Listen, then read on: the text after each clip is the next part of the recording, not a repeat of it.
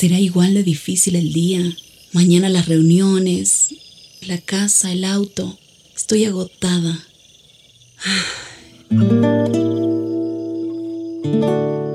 No importa cuántas cosas me hayan angustiado hoy. Me acercaré a Él porque Él tiene descanso para mi alma y mi mente. Cuando mi corazón está tranquilo, puedo escuchar su voz en quietud y confianza. Mi fortaleza está en descansar en Dios. Ven a descansar.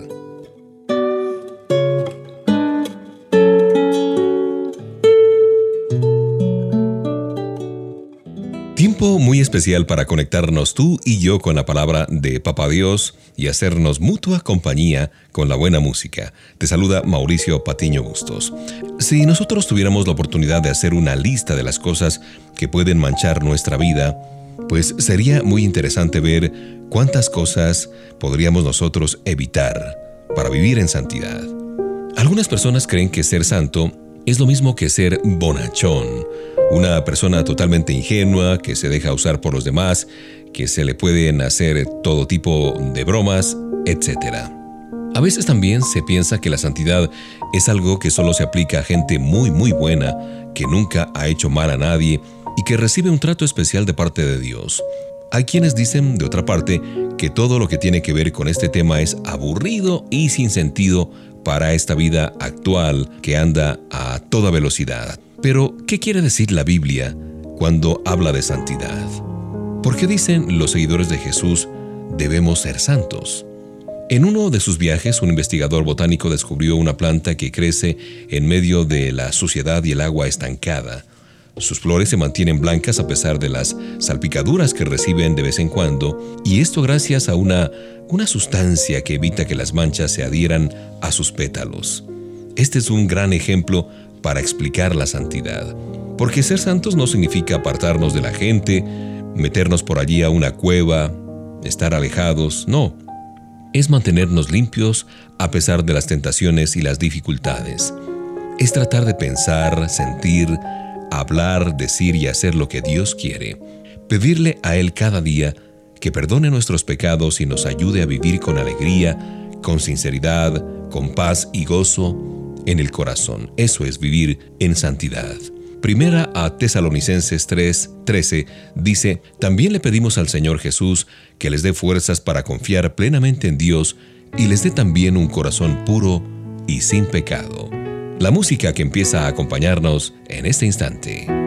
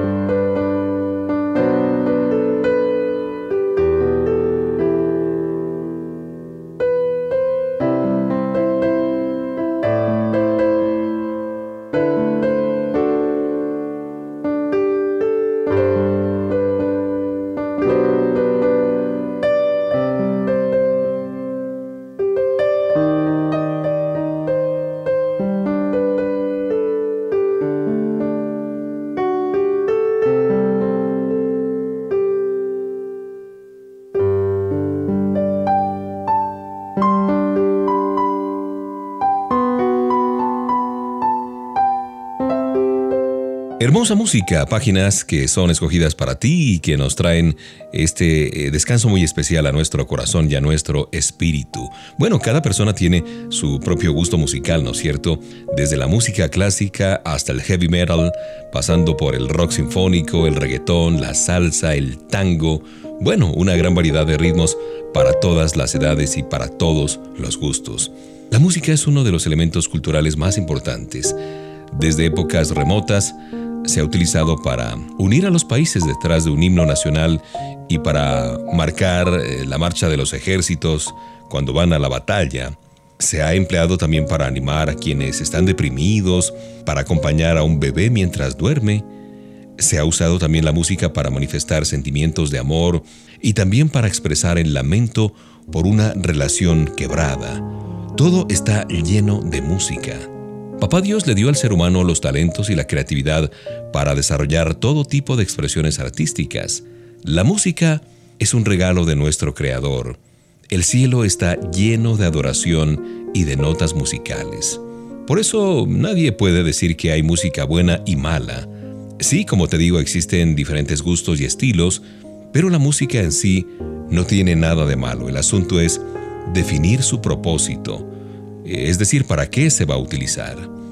Una manera práctica de averiguarlo es conocer qué dice la letra de las canciones que escuchamos, quién las escribió, qué palabras y conceptos utilizan, qué sentimientos generan en nuestra vida. Quizás eh, contradicen los valores, los principios que enseña la palabra de Dios. Son elementos de juicio para poder discernir. Disfrutemos de las melodías que más nos gustan y siempre prestemos mucha atención a todo lo que escuchamos. Pongan todo a prueba, pero quédense nada más con lo bueno, nos recomienda Pablo escribiendo a los tesalonicenses.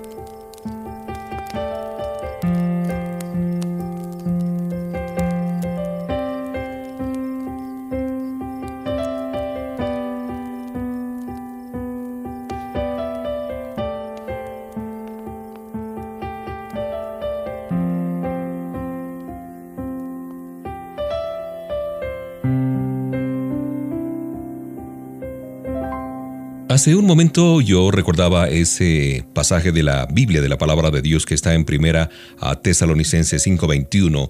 Pónganlo todo a prueba, pero quédense nada más con lo bueno, eh, recomendaba el apóstol Pablo. Los medios de comunicación nos ayudan a enterarnos de lo que pasa en el mundo, casi en el mismo momento en que suceden los hechos, ahora con más razón. Canales de televisión, emisoras de radio, periódicos nacionales y locales, la Internet por supuesto y todas las plataformas que hasta logran saturarnos. Muchos años atrás la gente decía, si lo dijeron en la radio, debe ser verdad. Luego cuando se inventó la televisión y los periodistas comenzaron a informar desde allí, la frase era, lo vi por la televisión, seguro que es cierto. Y si bien en la mayoría de las ocasiones las noticias son reales, hay que entender que no siempre muestran todo lo que ocurre. Por ejemplo, ¿se publican todas las cosas buenas que pasan en nuestra ciudad o solo las malas? ¿Se ridiculiza a la gente para reírse de ella? Frente a una situación problemática como el crecimiento de la delincuencia o la aparición de una epidemia, de una pandemia, ¿se aprovecha la situación para dar miedo a la población o se brinda la información adecuada para que la gente sepa cómo actuar. ¿Mm? Dios desea que los seguidores de Jesús tengamos un espíritu crítico. ¿Qué es esto? dirás tú.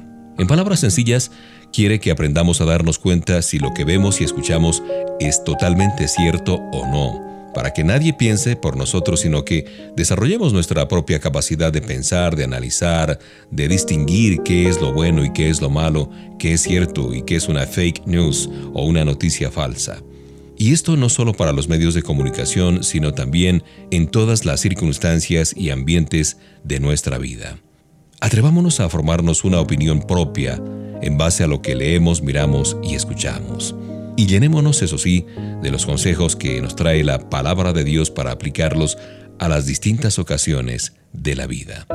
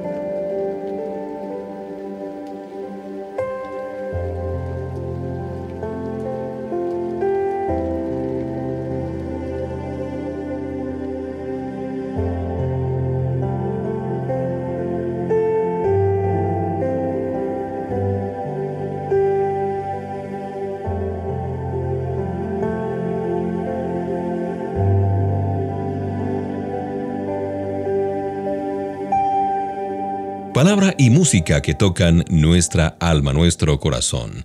Y es que los seres humanos tenemos tres partes bien definidas, cuerpo, alma y espíritu. Para poder vivir una vida completa no debemos olvidarnos de alimentar cada una de estas partes. El cuerpo es lo que ven nuestros ojos, algo que podemos tocar con las manos, es la parte física de nuestra persona, lo que permite que nos relacionemos con el mundo que nos rodea. Todo lo que decimos y hacemos lo realizamos a través de nuestro cuerpo. El alma incluye todo lo que pensamos, sentimos y decidimos. Un profesor de la universidad decía que allí están las emociones, el intelecto y la voluntad. Cuando sentimos tristeza o alegría, en los momentos en los que tenemos que elegir entre varias opciones, lo que experimentamos cuando nos enamoramos, todo se desarrolla en el alma. El espíritu es la parte esencial de nuestra persona. Generalmente la gente no se da cuenta de que el motor de la vida está ahí, en el espíritu que Dios puso en cada ser humano. Es lo que hace que seamos seres vivientes, la parte de cada uno que nunca morirá. Nadie puede separar estas tres partes que hemos mencionado acá, cuerpo, alma y espíritu. Cuando conocemos a Jesús como nuestro Señor y Salvador, y recibimos la promesa de vivir con Él para siempre, el Espíritu Santo comienza a habitar en nuestro espíritu. Él también desea guiar nuestra alma y nuestro cuerpo, enseñándonos las cosas que nos harán personas completas. Lo que hagamos con una de estas partes afectará a la otra o a las otras. De modo que alimentemos cada día nuestro cuerpo, nuestra alma y nuestro espíritu.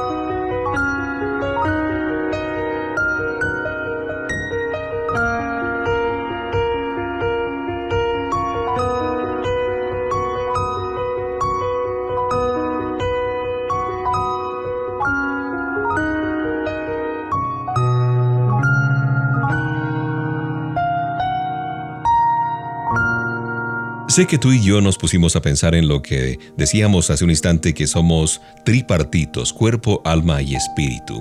Además de evitar que nuestros oídos y ojos sean las puertas por donde ingresen imágenes y sonidos que podrían contaminar nuestra mente, debemos cuidar lo que decimos y también lo que hacemos. Por eso pensemos en lo siguiente. Las palabras que decimos entristecen a los demás. Nuestro vocabulario incluye malas palabras, vivimos quejándonos todo el tiempo, decimos mentiras, ¿Cómo tratamos a nuestros amigos? ¿Qué lugares elegimos para divertirnos? ¿De qué manera nos relacionamos con las otras personas, sobre todo con las del sexo opuesto? ¿Ayudamos a nuestra familia en las tareas de la casa? ¿Qué hacemos cuando nadie nos ve? En una ocasión alguien dijo que nuestro ser es como una casa. Cada área está dividida en habitaciones y compartimentos.